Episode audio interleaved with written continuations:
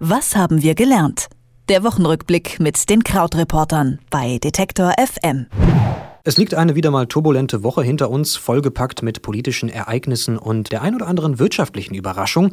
Da ist zum einen die Parlamentswahl in Frankreich, aus der der neue Präsident Emmanuel Macron gestärkt hervorgeht. Und auch in Irland steht ein neuer Premier an der Spitze. Leo Varadkar wurde am Mittwoch vereidigt. Und nicht nur in Europa, sondern auch in den USA war so einiges los. Dieses Mal ist es aber nicht Trump, über den wir reden, ich kann unser Glück kaum fassen, sondern der amerikanische Leitzins. Wieso genau? Das frage ich Christian Fahrenbach von den Krautreportern. Grüß dich, Christian. Ja, hallo, gucken wir mal, ob wir die Kurve kriegen zu Trump. Ja, schauen wir mal. Wir fangen erstmal an in Frankreich und bei Emmanuel Macron und seiner Partei La République en Marche. Die gehen gestärkt aus den Parlamentswahlen hervor. Was bedeutet das für die Reformpläne des neuen Ministers? Also es ist so, man muss ja noch so ein klein wenig sagen, dass es vielleicht so ist, dass sie aus dieser Wahl gestärkt hervorgeht, beziehungsweise es ist sehr wahrscheinlich, denn letzten Sonntag war der erste Wahlgang, jetzt ist der zweite. Es sieht wohl so aus, dass die Partei mit 400 bis 440 Sitzen rechnen kann, vielleicht ein paar weniger noch, was aber nicht so wichtig ist, denn 289 reichen in Frankreich für die absolute Mehrheit und sogar zwei Drittel Mehrheit wäre 385 Sitze. Das würde bedeuten, dass äh, man eben mit dieser zwei Drittel Mehrheit weitgehende Reformen anstoßen kann und die Partei von Emmanuel Macron hat ja wie er auch so eine sozialliberale Agenda. Das heißt also, in der Wirtschaft soll es beispielsweise darum gehen, vielleicht den Kündigungsschutz zu lockern, die Wochenarbeitszeit hochzudrehen etc. Und dafür hätte er dann natürlich ein größeres Platset, also eine größere Macht und mehr Möglichkeiten, das zu machen. Und wenn man darüber hinwegschaut noch, was vielleicht noch als zweites wichtig war bei der Wahl, war, wie krass eigentlich der Front National abgestürzt ist. Denn Anfang des Jahres haben wir noch alle gedacht, dass möglicherweise äh, die große Sensation werden würde und die Rechtspopulisten sind auf dem Vormarsch ähm, in ganz Europa. Aber jetzt haben wir ja gesehen, dass es in den Niederlanden, in Österreich, in Großbritannien, UKIP oder eben in Frankreich mit dem Front National überhaupt nicht gut für die Rechtspopulisten läuft. Da sagen sehr, sehr viele, dass es daran liegen könnte, dass Europa sich von Trump absetzen möchte. Und da war er. Da ist tatsächlich der Trump. Republik am Marsch ist vor 14 Monaten gegründet worden.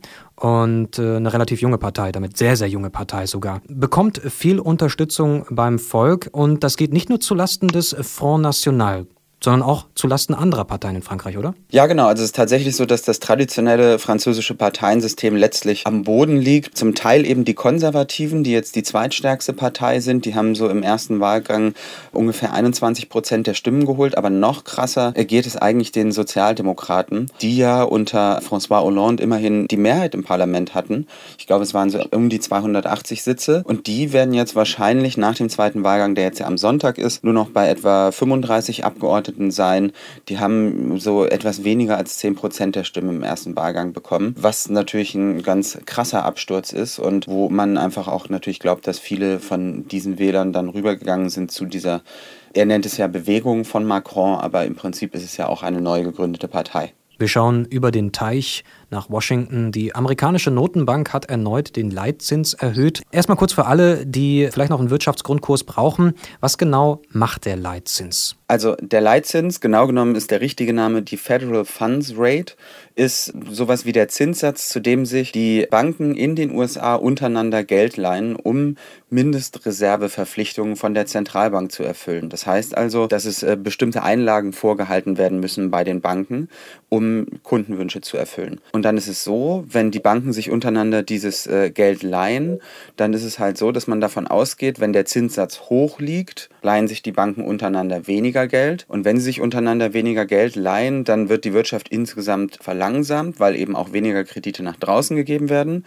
Aber positiv dafür bleibt der Geldwert stabil. Also das heißt, äh, die Inflation ist niedrig. Wenn der Leitzins etwas niedriger ist, so wie man es zum Beispiel in der Finanzkrise jetzt gemacht hat, 2008, dann ist es so, dass damit die Kreditvergabe angekurbelt werden soll, dass die Kreditvergabe zunimmt, dadurch eben letztlich auch der Konsum. Deshalb haben wir es gesehen, dass es vor der Krise bei um die 5% lag, der Leitzins.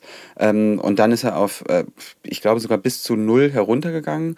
Und jetzt eben ist die neue Meldung diese Woche gewesen, dass es erhöht wurde auf ein Band zwischen 1 und 1,25% Also die Banken sollen sich untereinander das Geld zu einem Zinssatz von 1 bis 1,25 Prozent leihen. Und da steckt letztlich dahinter ein Vertrauen in die US-Wirtschaft und in die Stabilität der Wirtschaft, weil ja die Erhöhung des Zinssatzes letztlich ausdrückt, wir glauben, dass wir die Krise so überwunden haben, dass wir es uns leisten können, wieder weniger Geld im Markt zu haben und dass die Banken weniger Geld in Umlauf bringen. Und dafür ist uns eben die Inflation wichtiger, stabil zu halten. Ein Szenario, von dem man in der Eurozone bislang noch träumen kann und damit sind wir auch zurück in Europa. Am Mittwoch hat Irland einen neuen Taoiseach bekommen, so wird der äh, Regierungschef auf der Insel genannt. Der neue Premier, Lero Varadkar heißt er, widerspricht, könnte man meinen, in vielen Punkten dem konservativen Image Irlands. Inwiefern? Zum einen ist da sozusagen seine ganze persönliche Geschichte und er ist tatsächlich in sozialen Fragen auch ein relativ liberaler Kandidat, obwohl er in der ähm, konservativen Partei ist. Das heißt also, er ist auch sehr stark pro-europäisch, so ähnlich wie Macron. Und biografisch ist es eben so, dass eigentlich alles an ihm bemerkenswert ist. Mit 38 ist er der jüngste Premier in Irland aller Zeiten. Dann hat er einen Vater, der aus Indien kommt und Varadkar selber ist auch schwul und das ist gerade vielleicht in Irland nochmal bemerkenswert bemerkenswert, weil ich habe das nochmal rausgesucht. Das ist in Irland erst seit 1993 legalisiert, überhaupt sozusagen homosexuell zu sein. Also steht seit 1993 nicht mehr unter Strafe. Und jetzt ist es aber so, dass das quasi der soziale Teil von Varadkar ist wirtschaftlich und in vielen anderen politischen Fragen ist er schon sehr stramm konservativ. Also vertritt zum Beispiel eine ganz strenge Sparpolitik in dem Land, will, dass Arbeitnehmerrechte eingeschränkt werden bzw. Restriktionen für die Wirtschaft abgebaut werden, um die Wirtschaft anzukurbeln, je nachdem, wie man das interpretieren möchte. Und es gibt tatsächlich da auch Kritiker, die sagen, er sei sowas wie ein Thatcherite, also so Thatcherianer, der im Sinne von Maggie Thatcher ja arbeitet, die ja in den 80ern in Großbritannien viele von diesen Sozialverträgen aufgekündigt hat und auf die das Land dann sehr kritisch reagiert hat. Interessanter Typ auf jeden Fall. Emmanuel Macrons Partei La République en Marche wird ein eindeutiger Sieg in der französischen Parlamentswahl vorhergesagt. An diesem Wochenende in den USA wird der Leitzins erneut angehoben und Irlands politische Spitze, wir haben es gerade gehört, bekommt ein neues Gesicht und dazu ein sehr interessantes. Krautreporter Christian Fahrenbach hat für uns die wichtigsten Ereignisse der Woche zusammengefasst. Danke dir, Christian. Ich sag vielen Dank. Bis dann. Tschüss. Was haben wir gelernt? Der Wochenrückblick mit den Krautreportern bei Detektor FM.